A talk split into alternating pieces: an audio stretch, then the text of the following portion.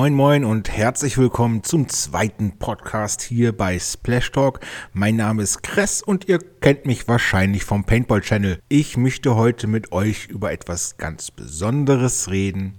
Und zwar die Geschichte der NXL und ganz besonders eigentlich die NXL Europa. Was ist das für ein Event? Was sind meine persönlichen Erfahrungen mit dem Event? Und darum soll es heute gehen damit wir so einen groben Einstieg kriegen, die NXL ist eine Abkürzung, steht für National X-Ball League, also nationale X-Ball League. X-Ball ist ein bestimmtes Format, das habe ich schon mal versucht im ersten Podcast zu erklären. Das ist der Name, den sie sich für diese Liga ausgesucht haben und der ist sozusagen aktuell vertreten in der NXL North America, also die Nordamerika, die USA-Liga. Dann gibt es die NXL Europe.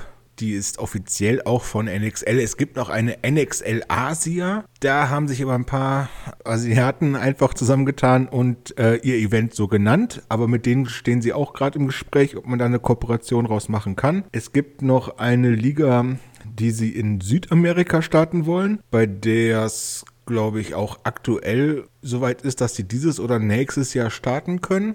Sofern natürlich alles mit Corona irgendwie langsam mal oder irgendwann mal zu Ende geht. Es gibt noch eine NXL Australia, aber ich glaube, das ist auch nur so ein Ableger, der nichts wirklich mit der NXL zu tun hat. Aber da haben sich einige diesen Namen einfach genommen und daraus was gemacht. Die NXL gibt es in den USA seit 2015 und die hat damals ziemlich spontan in einer ziemlichen Hauruck-Aktion die PSP, die damals äh, Professional Paintball League, abgelöst. Ähm, das waren ein etwas unerwarteter Move, glaube ich, für ziemlich viele. Äh, das Ganze ist sozusagen auf dem ersten Event in den Great Lakes Open in Ohio passiert. Die Saison startete eigentlich noch ganz normal mit der PSP. Da waren aber so viele Teams, Hersteller und Händler unzufrieden mit dem Ablauf der PSP, dass sie sich zusammengetan haben. Da auch ganz viele dafür und GI Sports. Und die haben halt dieses neue Event gegründet. Und die haben dann halt auch gesagt, so, bumm, ab Juni starten die Teams jetzt, äh, die zumindest GI gesponsert sind, jetzt in unserer neuen Liga.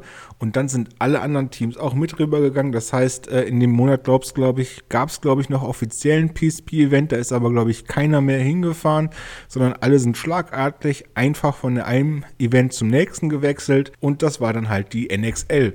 Die Saison besteht in den USA weiterhin aus fünf Austragungsorten. Und das ist eigentlich immer ziemlich interessant. Die suchen sich auch manchmal neue Locations aus. Und was da jetzt gerade auch der ein, einer der Punkte war, das, was bei der PSP immer so ein bisschen problematisch war, die haben sich irgendwelche Hinterhofsfelder rausgesucht, wo nichts in der Gegend war, keine Infrastruktur und dort wurden Events ausgetragen. Das wollte die NXL ändern. Die wollten coolere Locations für die Spieler, für die Besucher, für die Mitreisenden raussuchen und eingeführt haben sie auch dann, was bis naja, fast heute besteht das Eröffnungsevent, das Las Vegas Event. Ähm, das ist mit das zweitgrößte Event der NXL-Liga.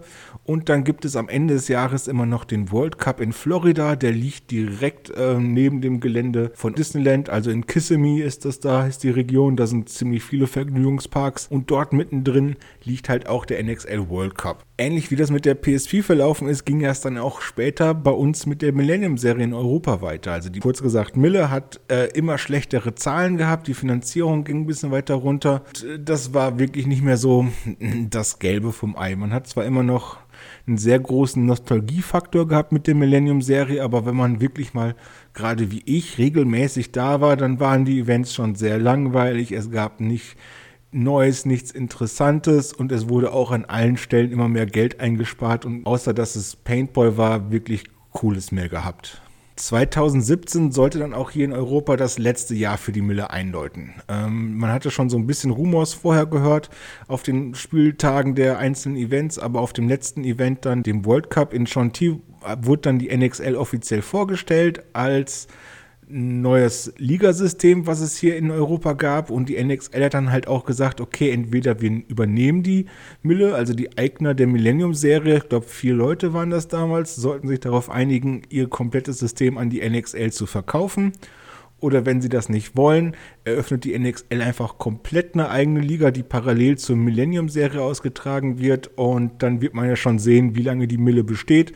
Und damit da wenigstens noch so ein bisschen Gelder fließen für die Veranstalter, wurde dann, glaube ich, die Millennium-Serie verkauft, umgenannt zu NXL Europa und ab dem September stand dann halt fest, ab der Saison 2018 gibt es keine Millennium-Serie mehr. Den Platz dafür nimmt die NXL-Serie ein und das war eigentlich meiner Empfindung nach eine sehr schöne Entscheidung, denn ähm, irgendwie tut es ja auch mal gut, was Neues zu erleben, was Neues zu sehen. Und dann hat sich die NXL das aber so ein bisschen verbaselt. Was die Amis vielleicht nicht so erwartet haben, war das Verlangen von Kommunikation, also Informationsaustausch mit den Spielern. Da haben die sich echt ordentlich einen reingeritten. Und das war dann auch, wenn ihr später oder was ihr gleich noch hört, auf jeden Fall ein ordentlicher äh, Dämpfer für die Serie. Die hatten nämlich knapp von, ich glaube, auf dem letzten Millennium-Event waren es so um die 140 Teams ganz schön eingeboost äh, mit dem neuen Start dann in der 2018er Saison. Die ging für mich aber nicht in Europa los, für mich ging die in den USA los. Ziemlich überraschend, also ich glaube, knapp eine Woche am Donnerstag vor dem Start der Las Vegas Open in den USA bin ich von Tom Cole angeschrieben worden und gefragt worden, hey, hast du nicht Lust in die USA zu kommen? Willst du nicht mal angucken, was so ein Event ist und vielleicht auch so ein bisschen positiv darüber berichten? Denn äh, wir müssen irgendwas machen, um die Leute wieder bei Laune zu halten. Ich glaube, Erik hatte da ein bisschen so ein gutes Wort für mich eingelegt. Ich glaube, der hat ihm erzählt, dass der Paintball Channel in Deutschland schon einer der großen ist. Irgendwie haben die mir gesagt, hey, komm rüber, Hotel geht auf uns, mach das doch mal, äh, wird bestimmt eine coole Sache.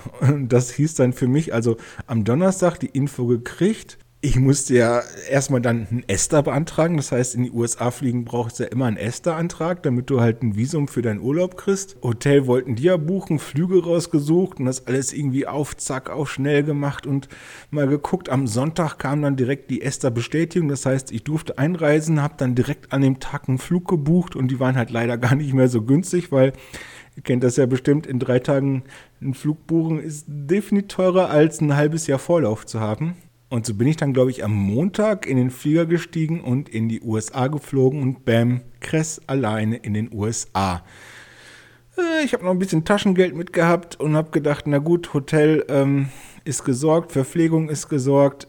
Ich gucke mir das Ganze mal an. Und Bam, das hat mich doch schon echt umgehauen. Also nicht nur der Jetlag hat mich umgehauen, ich glaube neun Stunden Zeitverzögerung, aber auch das NXL-Event in Las Vegas hat mich umgehauen. Ich war jetzt ein paar Tage vorher da, das heißt, ich konnte mir auch so ein bisschen den Aufbau angucken.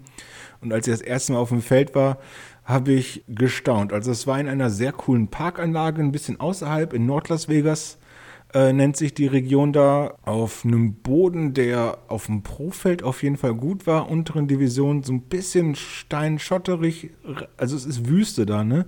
Ist jetzt nicht so schön saftiger grüner Rasen, wie wir den hier halt auf der Mille in Bitburg vielleicht manchmal auf dem Fußballplatz hatten, aber spielbare Flächen auf jeden Fall. Und insgesamt haben die, glaube ich, zehn Felder aufgebaut gehabt. Und das größte Paintball-Event, was ich bis zu dem Zeitpunkt kannte, war halt hier in Europa. Zuletzt die Millennium-Serie mit vier Feldern. Als ich damals noch selber als Spieler auch auf der Millennium-Serie war, wann war das? So 2002, 2003, 2004 gab es ein paar mehr Felder, aber das war sowieso eine ganz andere Zeit. Da müssen wir auf jeden Fall in einem anderen Podcast mal drüber sprechen.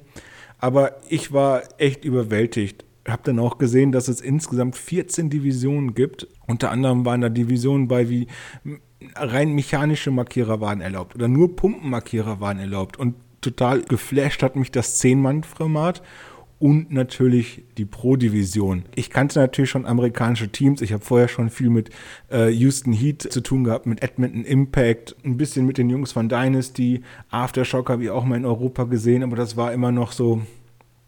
Es war zwar schon die Creme de la Creme, aber das war halt, es war was komplett anderes. Ich glaube, 20 Teams oder 18 Teams, 20 Teams in der Pro-Division zu sehen, die alle die Creme de la Creme der damaligen Paintballs waren. Und das hat mich sehr, sehr geflasht. Also neben den zehn Feldern mit der Pro-Division war das einfach ein Riesenevent. Ich glaube auch insgesamt hat die Trade Show über zwölf Hersteller gehabt. Das war einfach Hammer. So ein bisschen problematisch war für mich, ich habe kein Auto am Flugplatz gekriegt. Ich wollte mir eigentlich einen Flugplatz, am Flugplatz direkt ein Auto mieten, was aber nicht geklappt hat, da ich nur so eine Debitkarte hatte. Mittlerweile ist das anders, aber damals war das noch so ein bisschen neu in den USA und auf diese Kreditkarte habe ich kein Auto mieten können. Das heißt, ich stand jetzt halt in Las Vegas am Flughafen kein Auto, musste irgendwie zum Feld, um zu erfahren, wo mein Hotel ist. Und das war alles ein bisschen konfus. Ich habe es dann irgendwann auch rausgekriegt. Also Tom hatte mir ein Hotel am Strip direkt besorgt. Also Strip Las Vegas, das wo das ganze Geblinke ist, wo die ganzen Casinos sind. Ich glaube, der wollte mir was Gutes tun. Also ich habe nachher herausgefunden, so teuer war das gar nicht. Ich glaube, in dem Casino hat eine Übernachtung 12 Dollar gekostet, weil die natürlich hoffen, dass du dann bei denen im Casino ziemlich viel Kohle lässt. Aber äh, erstmal war es cool. Das Problem war halt, äh, ich hatte kein Auto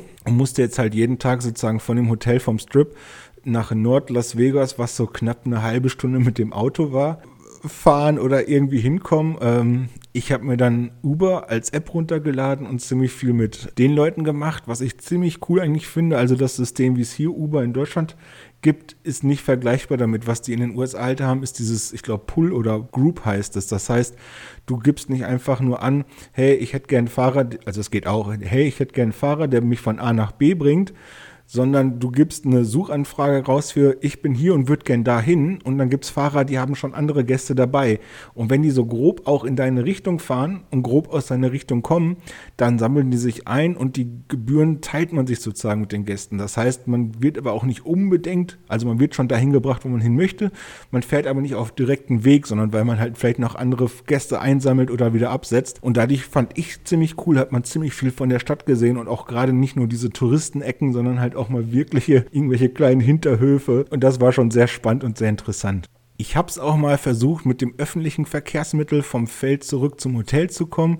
Da habe ich insgesamt zweieinhalb Stunden gebraucht. Das war gar nicht angenehm. Also das öffentliche Verkehrsmittel in den USA, finde ich, ist grausam und total uninteressant und eventuell auch gefährlich. Ich finde auf jeden Fall gefährlicher, als bei Uber mitzufahren. Was auch ja so ein Handicap war, hatte ich gerade schon angesprochen, die, neun Stunden Zeitversetzung. Das heißt, ich war meistens schon wieder um drei Uhr morgens wach, konnte auch ewig nicht einpennen, war immer total, also war sehr komisch. Hab dann meistens halt schon Videos geschnitten oder Daten noch vom Vortag mir angeguckt und die geschnitten und sortiert.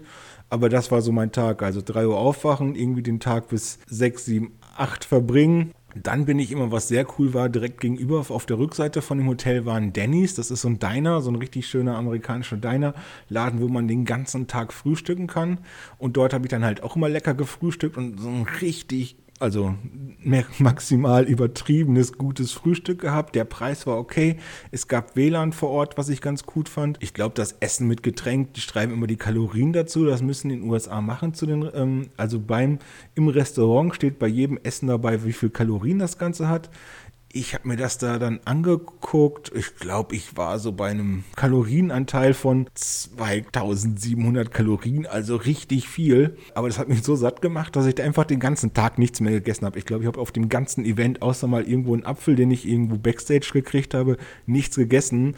Und was mich total überstaunt, überrascht hat, wovor ich eigentlich Angst hatte, dass wenn ich jetzt äh, für zehn Tage, sei jetzt mal in die USA fliege, bei dem Essen, bei dem Fastfood, dass ich richtig nochmal an Masse zulege. Habe ich aber nicht. Ich habe abgenommen, äh, sehr positiv, also immer nur schön dick frühstücken, mittags kaum was, abends gar nichts, dann kann man auch mit so einem Essen abnehmen. Was mir neben all diesen Sachen, die ich jetzt aufgezählt habe, auf jeden Fall aufgefallen hat, die NXL, die macht eine richtige Show drumherum. Da gab es DJs, da gab es jede Menge Spielaktivitäten, Verlosungen auf dem Gelände, neben dem Gelände für die ganzen Zuschauer auch.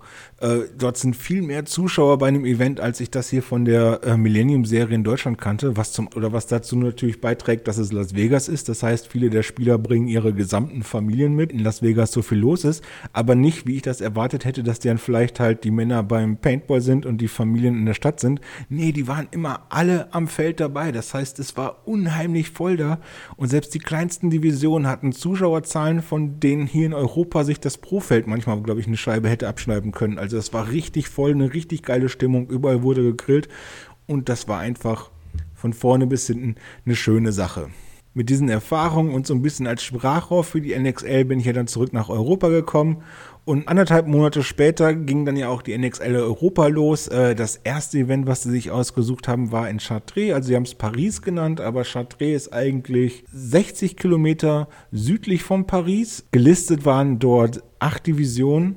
Insgesamt haben sich leider, fand ich leider nur, aber aufgrund der schlechten Kommunikation 73 Teams gemeldet gehabt, die sich halt in diese acht Divisionen verteilt haben, davon 18 in der Pro-Division und aufgrund so eines Systems, was die NXL eingeführt hat, noch 14 14 weitere Teams, die am Sonntag gespielt haben. Das heißt, so ein NXL-Event ist so aufgebaut, du hast meistens den Donnerstag als Trainingstag. Am Freitag und am Samstag spielst du in deinen Divisionen dann ähm, in deiner Gruppe die Spiele aus. Und wenn man dort gut gespielt hat, kommt man in den Sundays Club. Der Sundays Club ist nur am Sonntag und dort kommt man halt nur weiter. Das ist so ähnlich wie die Playoffs. Da kommt man halt weiter, wenn man in der Gruppenphase den ersten oder zweiten Platz in seiner Gruppe gemacht hat. Und dadurch, dass halt viele Teams schon vorher rausfliegen aus dem ganzen System, sind die natürlich trotzdem sonntags da, haben aber nicht mehr so viel zu tun. Und da hat sich die NXL dann gedacht, haha, lass uns da doch kleine Extraturniere machen. Das heißt, sonntags gibt es immer noch ein Dreimann-Format, es gibt ein Fünf-Mann-Format und auch ganz interessant das Zehn-Mann-Format. Und das heißt, Teams, die dann halt rausgeflogen sind, können sich zusammentun, können ihre Restpaint schnappen von einem Fünf-Mann-Team, sag ich mal,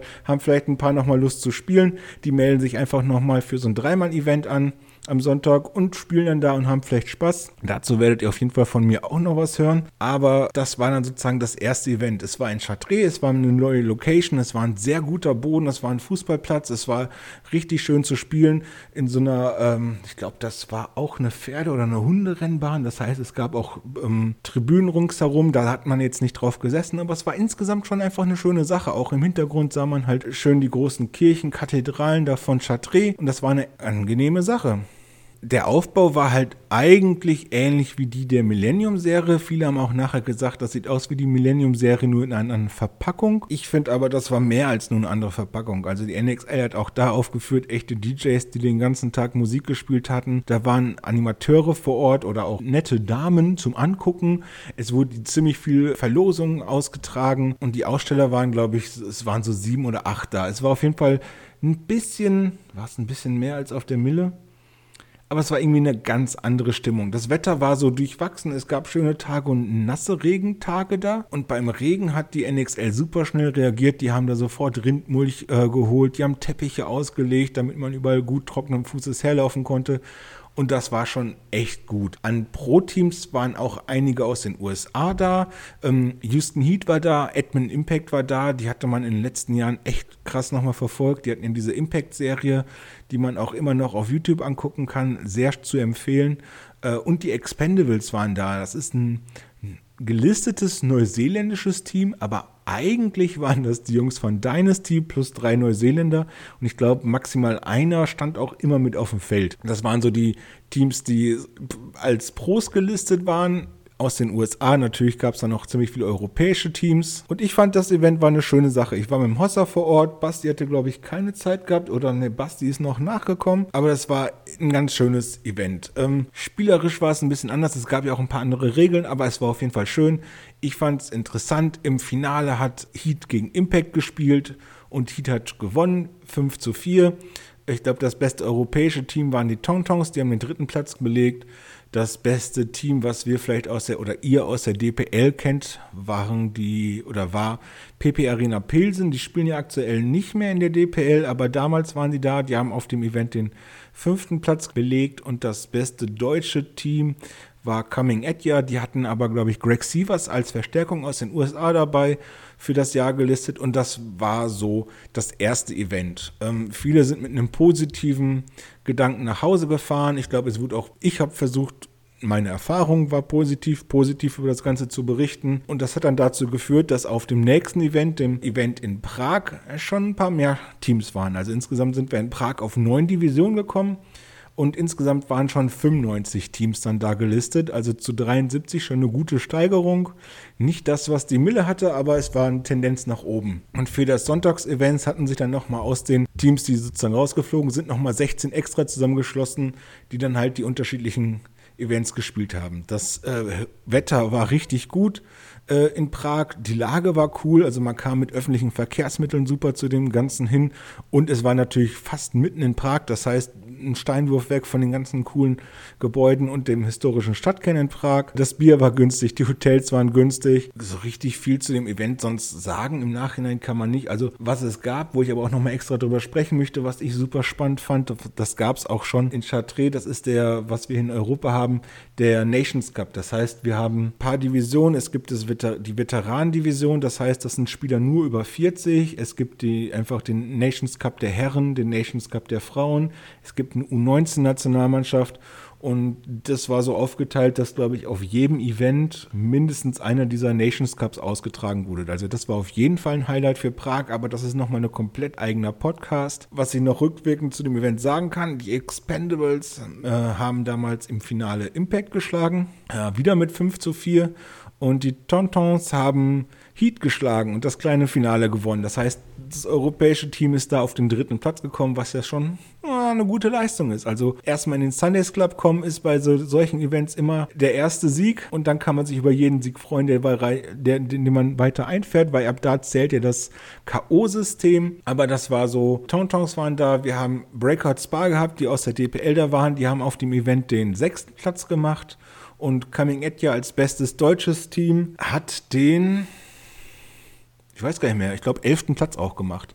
Auf jeden Fall das erste, das beste deutsche Team plus die Verstärkung halt. Ein Event weiter. Es ging für mich nicht das erste Mal, zum zweiten Mal nach England zum Paintball. Das Gelände war aber diesmal für mich ein anderes. Also es ging nach, ging nach Basildon in London. Äh, das ist auch wieder so 50 Kilometer außerhalb von London äh, auf dem Event waren wieder neun Divisionen und so richtig viele nach England wollten nicht. Äh, zu dem Zeitpunkt ging das auch mit dem Brexit gerade los, was zum einen vorteilhaft war, dass der Pfund eingestürzt ist und es war ein bisschen günstiger zu spielen. Das heißt, viele meckern immer darüber oder haben darüber gemeckert, dass es so teuer ist, in England Paintball zu spielen, gerade als Europäer. Jetzt kann man es ja sogar richtig sagen. Aber wir sind trotzdem auf 93 Teams gekommen und davon haben sich dann nochmal 13 für den Sonntag in ein Extra-Team etabliert. Ich hatte ja gesagt schon mal, 18 Teams haben Pro gespielt. Zu dem Zeitpunkt gab es auf einmal nur noch 17 Pro-Teams, denn Emilia Redstorm, ein russisches Team, eigentlich Pro-Division gelistet, ist nicht mehr angetreten. Und ich habe gehört, die haben, glaube ich, ihr gesamtes Jahresbudget bei den ersten beiden Events verprasst. Das heißt, ich glaube, die haben ein bisschen viel Party gemacht, die haben sich teurere Hotels genommen genommen, als eigentlich angedacht war. Auf jeden Fall haben sie ihr Budget fürs gesamte Jahr auf den ersten beiden Events rausgegeben und ab dem Zeitpunkt hat man sie nicht mehr gesehen. Die waren halt leider nicht mehr da. Ansonsten muss man auf jeden Fall zu dem Event in London sagen, das war höllenheiß. Ich habe noch nie einen so heißen eine so heiße Zeit erlebt, ein so trockenes Feld gesehen. Ich habe das auch nachher nochmal recherchiert. Ich glaube, das hatte seit 17, 17 Wochen nicht mehr geregnet äh, in der Region. Das war seit 40 Jahren die wärmste, ne, seit 70 Jahren die wärmste Wetteraufzeichnung, die sie da je hatten, die längste Dürreperiode. Und die Felder waren sowas von trocken. Man kann sich es nicht vorstellen. Das, das waren eigentlich waren das so bessere Weideflächen, die aber so trocken waren, dass sie wie Beton waren. Das heißt, man hat auf purem Beton dort Paintball gespielt, nur dass es nicht nur purer Beton war, sondern durch diese Trockenheit auch noch richtig krasse Canyons entstanden sind. Die waren teilweise fünf bis sechs Zentimeter breit und verliefen mitten auf dem Paintballfeld. Also zwischen den Deckungen waren diese Canyons überall und das sogar auf dem Profeld. Dort hat man versucht, um das noch so ein bisschen schöner zu machen, gerade im Breakout-Bereich und vor den außenliegenden Deckungen, wo man reinsneidet, wurde immer noch Sand verteilt. Das heißt, die haben da schubkarrenweise Sand in diese, ich weiß nicht wie viel Meter tiefen Canyons reingekippt, um da so ein bisschen die Verletzungsgefahr zu minimieren. Die war nämlich extrem hoch. Ich habe in meinem ganzen Leben noch nie so viele Verletzungen beim Paintball gesehen. Das war ist einfach unbeschreiblich, was ich hab, was ich da gesehen habe. Also ich komme eigentlich, habe angefangen mit Video, Sportvideografie im Skateboard-Bereich und da habe ich schon echt manchmal üble Brüche gesehen. Aber das, was da im Stundentakt vom Feld gekarrt wurde, war echt schon nicht mehr schön. Also Brüche, offene Brüche, Bänder, Risse, Verstauchung bis zum geht nicht mehr. Auf dem Profeld ist, glaube ich, müsst ihr mal, wenn ihr Nick mal seht, Nick Rippel, der spielt, glaube ich, gerade, oder der spielt gerade bei Breakout Spa. Wenn ihr den mal sieht, der hat sich, glaube ich, einen Finger abgerissen oder so ähnlich. Der ist halt beim Sliden mit dem Finger in so ein Canyon gekommen und der ist hängen geblieben. Ich glaube, der Finger ist noch dran, aber ihr müsst mal fragen, wie er es da gefunden hat. Wie schön es war auf dem Profeld in Basildon zu sliden. Nichtsdestotrotz ist Coming At ja übrigens bei dem Event zum ersten Mal richtig gut geworden. Ich glaube, die sind auf dem sechsten oder achten Platz gekommen. Weiß ich gerade nicht mehr ganz genau. Aber es war schon ein, ein, ein hartes Schlacht. Mit der Hitze ist definitiv besser Impact klargekommen. Impact hat nämlich bei dieser Hitzeschlacht Red Legion mit 7 zu 2 geschlagen und haben es endlich mal auf den ersten Platz geschafft. Ich glaube, die waren ja schon ganz schön knick, dass sie die Events davor immer rausgeflogen sind. Mittlerweile haben sie sich dran gewöhnt, dass sie nicht mehr jedes Event gewinnen. Aber damals war das noch so ein bisschen bisschen neu für sie. Auch das Event habe ich übrigens wie, die, wie das Event in Las Vegas ohne Auto besucht. Das heißt, auch da musste ich wieder mit dem Bus fahren, was nicht wirklich sehr angenehm ist. Es war aber schon besser organisiert und man konnte sich besser fortbewegen. Es war nicht so einfach, Bustickets zu kriegen, weiß ich noch, weil die, da gibt es unheimlich viele Anbieter. Das heißt, es ist nicht hier wie in Deutschland, ich hole mir ein BVG-Ticket und kann dann halt mit dem Bus, mit der Bahn oder mit der S-Bahn oder mit der Tram fahren, sondern jede, da gibt es verschiedene Buslinien, die fahren und für jede eigene Buslinie braucht man ein eigenes Ticket und man kommt auch nur in den Bus rein, wenn man das Ticket äh, vorzeigt. Das heißt, man kann nicht mal schwarz fahren. Da hat mir auf jeden Fall Christoph von ME geholfen. Der hat mich ab und zu mal vom Busbahnhof oder vom Hotel abgeholt. Danke auf jeden Fall dafür. Was noch ein cooles Highlight bei dem Event war, waren die Hustling Honeys, ein Damenteam, das eigentlich keine Paintball-Erfahrung hatte. Das waren sozusagen die NXL-Damen, also die Damen, die man so an der Anmeldung trifft, die im Büro arbeiten. Die haben sich zusammengeschlossen, haben ein Drei-Mann-Team gestellt und in der Amateur-Drei-Mann-Division gespielt und dort zum Erstaunen aller Anwesenden den zweiten Platz belegt, aufs Podium gekommen, Pokal gekriegt, einen dicken Scheck, ich glaube 250 Euro Preisgeld gekriegt und das war schon echt schön. Man muss allerdings dazu auch sagen, dass es in der Division nur zwei Teams gab. Also war schon die Wahrscheinlichkeit, dass sie gewinnt, ziemlich hoch. War auf jeden Fall eine lustige Aktion von den Mädels. Falls ihr da mal mehr sehen wollt, auf dem Paintball-Channel habe ich da auch ein kleines Video zu gemacht. Ist jetzt nichts Großartiges, aber war ein ganz schöner Gedankenanstoß für mich, den ich dann beim nächsten Event definitiv umsetzen wollte und zwar für mich umsetzen wollte. Das letzte Event der Serie war dann der World Cup oder der Champions Cup äh, in Paris-Chantilly. Chantilly ist eines der coolsten Austragungsorte, die ich für Paintball kenne. Das ist auf einer großen Pferderennbahn. Äh, Im Hintergrund sieht man die königlichen Reiterställe. Viele denken immer, das sind schon die Schlösser da, aber das sind nur die Reiterställe.